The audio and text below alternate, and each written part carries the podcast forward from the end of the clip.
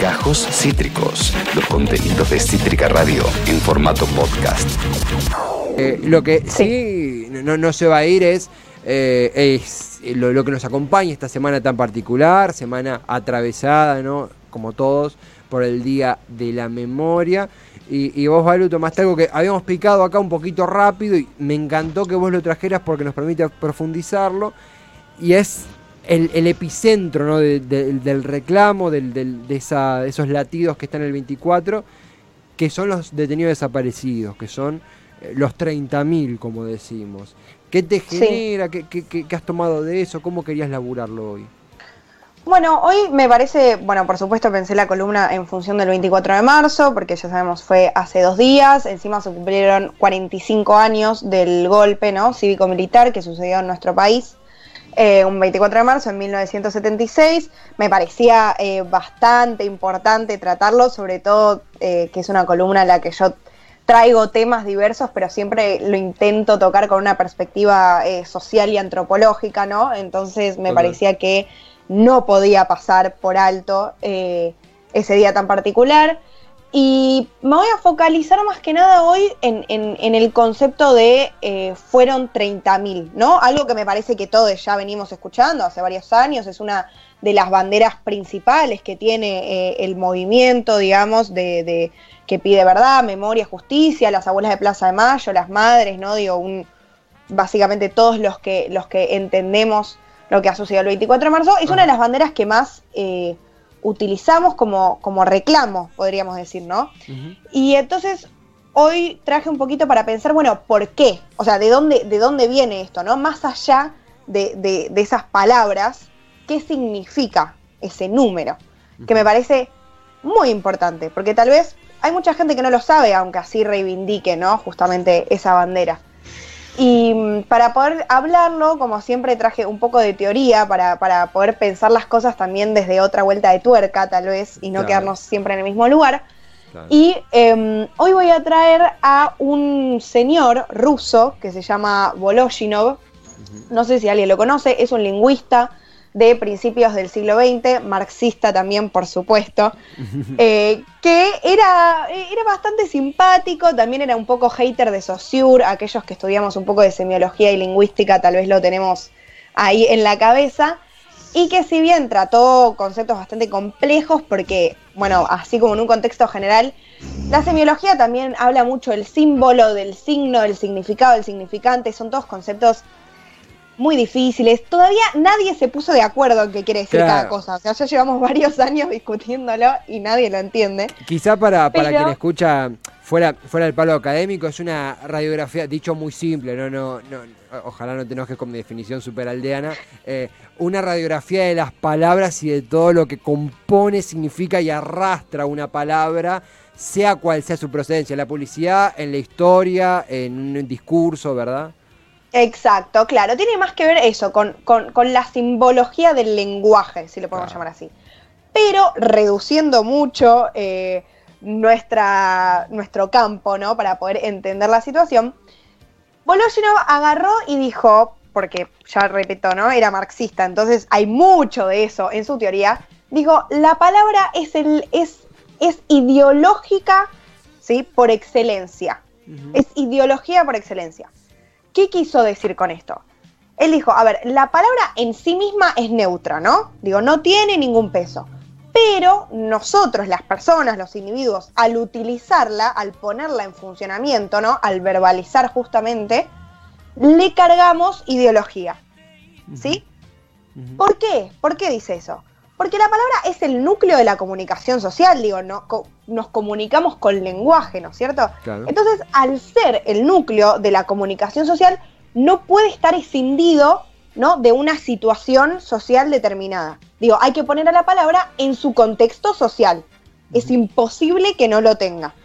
¿Sí? Eh, eh, Entonces, sí. No, no, que eh, es, es- apasionante, solamente acoto algo pequeñísimo, ¿no? Acompañando esto, eh, es apasionante y eh, sobre todo en la, esto a veces se, se lleva para el lado de los discursos, yo recién decía, ah, bueno, los discursos, y no, incluye la charla cotidiana, incluye, eh, en un, te juntás con un amigo a tomar una birra y cuando decís, no sé, no vayas por ahí que es tierra de nadie, no vayas por ahí que es la boca del lobo. Y ahí vive gente, hay una casa, todo. Eso implica un contexto político más allá del refrán o la metáfora. Simplemente Exacto. Muy encantado de es que bueno, a ese lado vamos, porque Voloshinov decía, a ver, a la palabra entonces la atraviesan constantemente los hilos ideológicos, ¿no? De la comunicación social diaria. O sea, es imposible separar a la palabra en sí mismo de eso. Y es por eso que el signo, dice él, que bueno, repito, el signo es un concepto bastante polémico, que no lo vamos a tratar acá y lo vamos a dejar ahí. Pero Voloshinov decía, el signo es la arena de la lucha de clases. Es donde se da todo el tiempo esa disputa de poder y de significado dentro del lenguaje, ¿no es cierto? Total. Como un campo simbólico. Total. No sé si a alguien le suena esto, porque de hecho dato de color, si se acuerda de Gramsci, que es el filósofo marxista también, eh, que trajimos en la primera columna, él también agarró ¿no? este, este concepto de, de la palabra, del lenguaje como la arena de la lucha de clases y lo utilizó para desarrollar gran parte de su teoría. Sí. Entonces tenemos varios que nos respaldan ¿no? en esto que estamos diciendo, no lo estamos imaginando. Eh, entonces, ¿a qué vamos con todo esto?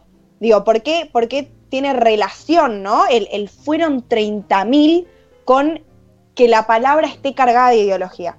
Y para complementar mi fundamentación y también opinión y postura personal, eh, traje un pequeño clip de una, de una entrevista, o de, sí, una entrevista Sí, sí. eh, de Martín Cohen, que es un escritor y filósofo, que da clases en Puan también, no sé si alguien lo vio por ahí, Sí, sí, sí. eh, en La Nación Más, que si quieren lo podemos ver.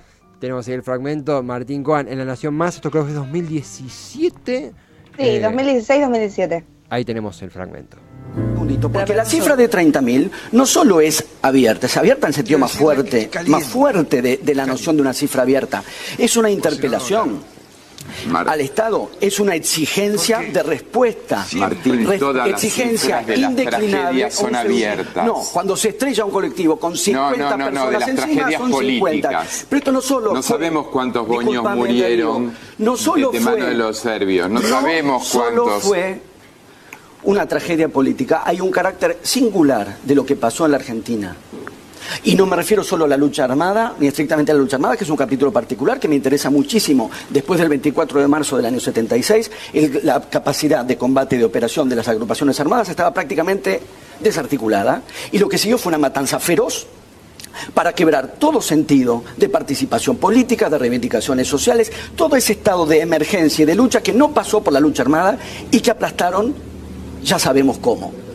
Hay algo que increíblemente se ha escurrido en este retroceso que estamos teniendo en estos años, que son las características particulares que tuvo la represión del terrorismo de Estado respecto de otras tragedias políticas. No tenemos muertos, tenemos desaparecidos. Sí. ¿Por qué? le- Porque la represión fue clandestina. Sí. Porque no Sí. hubo cuerpos, porque se siguen Sí. buscando los cuerpos, porque se siguen buscando los niños apropiados. La cifra está abierta por, Por eso. Y si la abrimos en 30.000, la abrimos, digo, en un colectivo, en un momento determinado, se postula, y yo insisto en la Sí. idea de postulación, porque bien, justamente sí. no estamos en la disputa de cifras bajo comprobación. No, está bien. porque si el Estado reprimió de manera clandestina e ilegal y los cuerpos los sustrajo y la información no lo dio, la cifra abierta no es solo que no sabemos, no es que inventamos 30.000 como se dice tontamente o macabramente, inventamos 30.000 porque no, no, sabemos. el hecho de no saber es una denuncia en sí misma. Exacto, es una El- el exigencia hecho de no te- está bien. respuesta. Guillermo, Bien. Lo escucharía en Bueno, para mí este, esta entrevista resume, o sea, tendría que ser obligatoria en muchos lugares, si no lo es. Eh, resume algo muy, muy bien, o sea, la traje porque me parece que, que lo explica mejor que nosotros tres Perdón, juntos. Malu, eh, necesito preguntar algo porque eh, lo habíamos visto este, este material, lo vi yo también en, en otro recorte y siempre me falta el- el- la palabra de, de lo pérfido final. Él siguió com- combatiendo esta, esta idea. ¿Cómo, ¿Cómo respondió él a esto? Sí, No la querés saber, Juli. no, yo la vi, vi la entrevista completa, dura Sí. como 40 minutos, también están dos escritores más, además de Martín, que bueno, están discutiendo con Darío Lo Pérfido, ¿no? Que es un ex ministro de Cultura de, de- de la ciudad de Buenos Aires.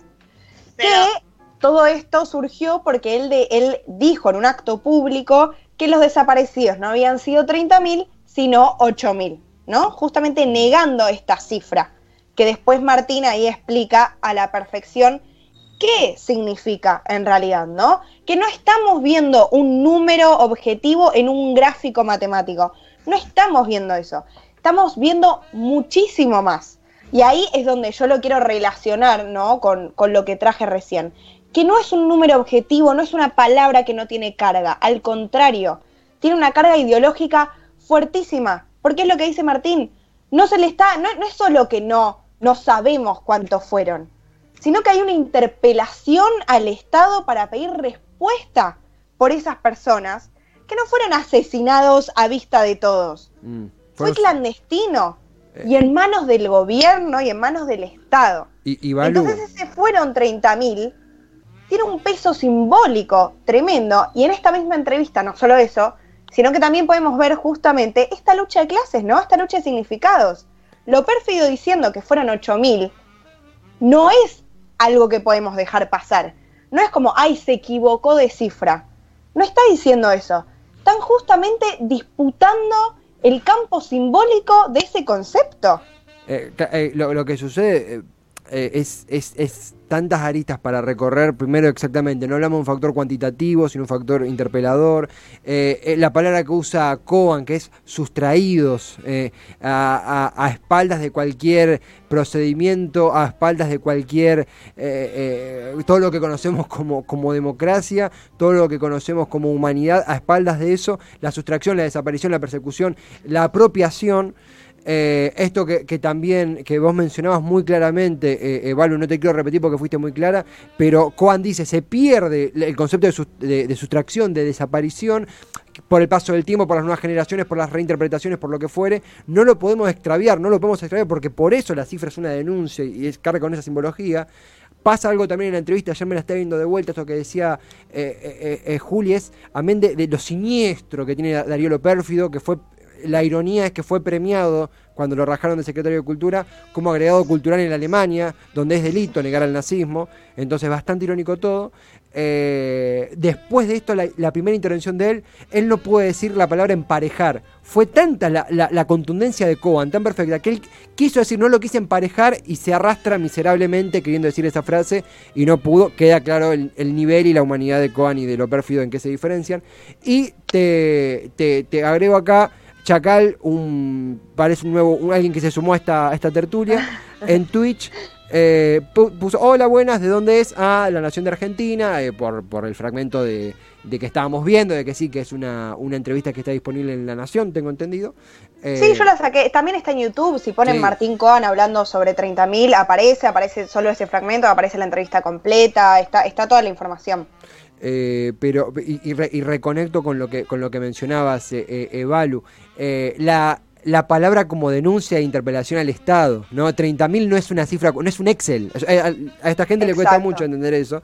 No es un Excel, es una interpelación y una denuncia constante que, que se eleva hasta el día de hoy. Es que lo que dice Cohen, él, él da dos claves muy simples. Y la primera es que es una cifra abierta. Mm. Y eso es con lo que nos tenemos que quedar. Digo, por eso, por eso lo traje, porque también no tiene que ver con, digo, vos, vos podés ser un negacionista, que lamentablemente esa gente existe en nuestro país, y bueno, ahí teníamos a, a lo pérfido, ¿no? Por supuesto, y ya dentro mismo del canal de la Nación, ya sabemos que es un medio también bastante polémico, eh, sino que dentro del mismo movimiento de, de reivindicación de los derechos humanos podemos no entender a qué se refiere esa cifra, ¿no? Mm. Y por eso lo traje hoy, porque quiere decir que es algo que, que- que es una cifra abierta, que quiere decir que es una interpelación al Estado y que hay una disputa constante, ¿sí? En ese campo simbólico que abarca esa cifra. Porque no son muertos, son desaparecidos, ¿sí? Y es algo muy distinto y es algo muy particular que tuvo la dictadura en nuestro país también. Y digo, no es casualidad tampoco que una generación como la mía, ¿sí? O como la tuya, Tevi, que no vivimos estos actos, digo, por suerte nacimos en democracia, ¿sí?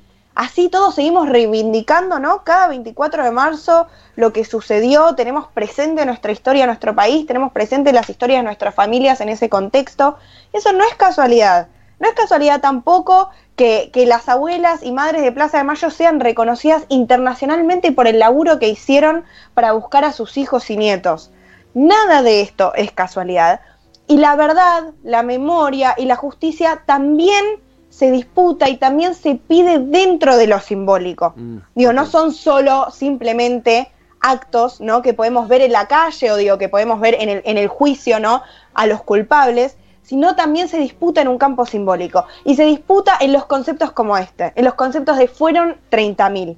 Y eso me parece fundamental y jamás lo tendríamos que olvidar. Es algo que no, que no, ni siquiera tendría que estar en discusión, ¿no? Pero bueno, abrirlo ayuda a entender, ayuda a, a- a- a ir más allá de lo que fue, a ir más allá de la cifra en sí misma. Y de hecho me gustaría agregar que hace pocos años, no, mentira, pocos años no, pero yo me enteré hace pocos años Ajá. que también eh, la cifra se, se volvió a modificar por, en vez de 30.000 desaparecidas, 30.400, haciendo referencia a que posiblemente 400 desaparecidos fueron desaparecidos por ser homosexuales, o sea, ser catalogados dentro de eh, la homosexualidad, que en realidad en esa época se catalogaba homosexual a cualquiera que no entraba en la heteronorma, ¿no? Por supuesto, o sea, gays, lesbianas, trans, eh, bisexuales, digo, todo el movimiento LGBTIQ, digo, entraba dentro de esa categoría, y entonces eh, se sabe que posiblemente 400 personas o más, sigue siendo una cifra abierta, se Sí, sigue sí. interpelando al Estado para pedir respuesta por eso, fueron desaparecidas por eh, no entrar dentro de la heteronorma, ¿no? Me parece también bastante relevante mencionarlo Y- y Balu. y que así todo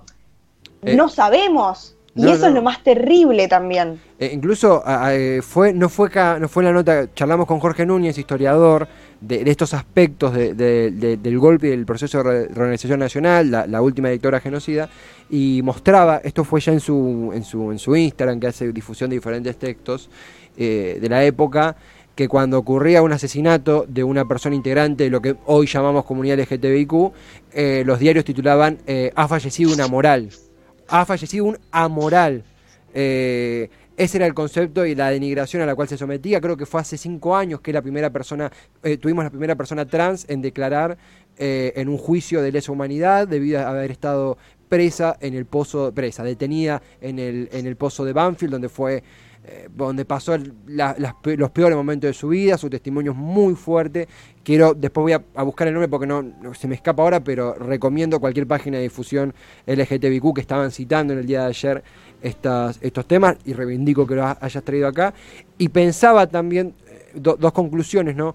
Por un lado, no es casualidad la exigencia de ese factor cuantitativo, la exigencia de ese dato duro. ¿Son 30.000 cuantitativos o son eh, 8.000? Ese debate espantoso y siniestro que propone gente espantosa y siniestra como es lo pérfido. Y lo veo también en otros, en otros factores, lo veo también cuando, eh, cuando ante datos sociales, ante datos que tienen que ser contrastados empíricamente con la experiencia, con la historia, arrojan datos, eh, eh, datos duros. Por ejemplo, cuando hay una, una represión policial y te empiezan a contar, no, pero para, pero de un lado fueron tres policías y acá le pegaron solamente dos palos. Pará, pará. A este le pegó solo una piña, no le pegó dos piñas el policía. Eh, algo que se repite, y no es que vaya en contra de las matemáticas, sino que voy en contra de quienes repiten ese patrón, ¿no? De cuantificar lo que se vive con experiencia y lo que nos interpela. Y por otro lado, recorrer, ¿no? Como una, una especie de conclusión, ¿no? Y también una puerta abierta para lo que viene. Recorrer el lenguaje cotidiano justamente con esta perspectiva, entender que lo que decimos y lo que hasta cómo pensamos, hasta cómo lo exteriorizamos y lo extrapolamos con amigos, amigas, amigues, eh, tiene un componente político. Y tiene un componente político cuando damos una dirección, cuando mm, charlamos en un café o cuando rendimos un final en la facu. Tiene un componente político y, y qué sano verlo así, qué rico verlo así. Nos hace de manera estar más prendidos, ¿no?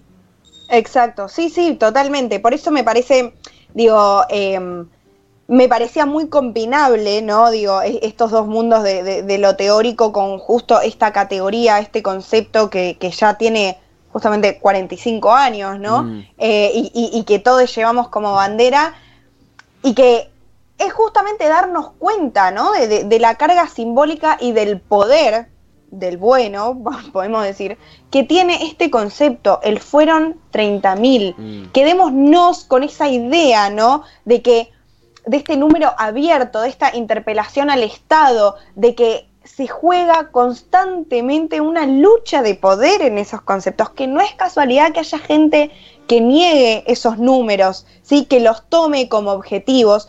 todo eso tiene una carga ideológica. Y por eso digo, si bien Voloshinov estaba hablando ¿no? de, de su teoría en general, esa teoría la podemos bajar a tierra, lo podemos aplicar a lo que nos interpela todos los días y sobre todo esta fecha tan importante, ¿no? Y por qué tenemos que poder seguir sosteniendo este concepto. me parece. Totalmente. Eh, con respecto a la ideología que cargan las palabras, siempre hay un mal uso en este tipo de reflexiones de la palabra tragedia. Y eso también me parece ideológico. La diferencia entre el drama y la tragedia es que el drama es consecuencia de los actos humanos y para que sea una tragedia tiene que influir el azar, el destino, la fuerza de los dioses o las de la naturaleza. Acá no hubo ninguna tragedia. Mm. Eh, eh, sí, eh, totalmente, totalmente de acuerdo. Es lo que le dice a cuando, cuando lo pérfido le dice a Coan, bueno, no, todas las tragedias tienen perspectiva. Sí, todos los accidentes políticos tienen, y él le dice, no. Un accidente es una tragedia. Un accidente si, si, si no se podía evitar, si, si es un acto de la casualidad de la naturaleza, se te cayó una luz en la cabeza. Bueno, los griegos hacían el deus es máquina, que es, o sea, bajaban los dioses y, y resolvían las cosas, así como las resolvían, también las enquilombaban. El hombre no tenía con sus actos responsabilidad sobre el, el daño que se había ocasionado o en una población o en una familia o en una historia personal o en una historia de amor. Era una tragedia la que impedía estar esas dos personas o, vivir a alguien demás. Eh, hay muchas tragedias en la, historia de la mitología griega y en, y en, los inicios del teatro. Drama es otra cosa. Drama es cuando alguien toma una decisión consciente y voluntaria y realiza actos que generan consecuencias. Eso es lo que pasó en, la época de la dictadura militar. Entonces, eh, el uso de la palabra tragedia a veces también es, tiene una, quizás lo hagan sin querer porque de ignorantes, pero también es un acto político. Eh, eh, sí, total, totalmente de acuerdo. Lo mismo que decir como quienes se, se oponen a una visión valga la redundancia, ¿no? Tan politizada del 24 de marzo que dicen la famosa teoría de los dos demonios. Sí. Eso tampoco es algo que hay que dejar pasar. ¿no? Como si dos monstruos se hubieran enfrentado en esos años y no hubiera habido en realidad una, una relación de poder muy fuerte, que es el Estado hacia el propio pueblo, ¿no? Digo, o sea, pensémoslo así, ¿de qué dos demonios me estás hablando? Y que en realidad, bueno, después uno si se pone a, si te sentás a investigar, a leer, digo, esa teoría queda totalmente descartada, pero hay gente que la sigue manteniendo mucha gente que piensa que había una guerrilla que había que frenar y que eran unos violentos y que bla y que bla. Y entonces, bueno, una guerra entre los violentos eh, guerrilleros y los que trataron de ponerle fin a eso. Eh, de mala manera, pero bueno, eran los dos violentos hasta hace dos años. Como no reconociendo la diferencia entre la, entre la violencia de Estado y la de un grupo. Hasta hace dos años ese no era un grupo marginal, sino que estaban en, el gobierno. Tenían, teníamos ministros y, secretarios, que, secretarias y ministras que Montoneros.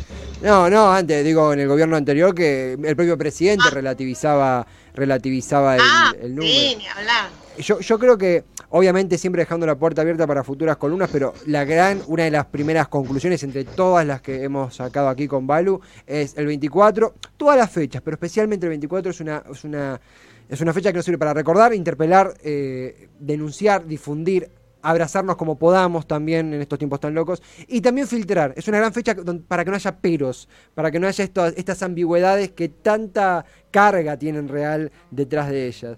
Eh, para mí, amén Por eso son fechas, perdón, son fechas, son fechas que agrietan para bien para mí. Sí, por supuesto. Puede ser. Un beso enorme. No, no, no, es un, es un, es un, es un filtro eh, inevitable, a veces con gente como lo perfio y a veces con gente que queremos mucho y que no vamos a podernos sentarnos en su mesa con, con pensamientos así porque va más allá del debate partidario y eso obviamente nos queda para, para futuras ocasiones, pero va por el lado humano. Eh, humano como es esta columna, abro debate en donde Evalu, vos eh, eh, con mucho talento, como siempre decimos, combinás la parte académica, teórica, que es imprescindible, con la parte empírica, la parte social, la parte que nos atraviesa a todos desde que nos tomamos el bondi hasta que llegamos a casa, hasta que salimos a laburar, a estudiar o lo que fuere.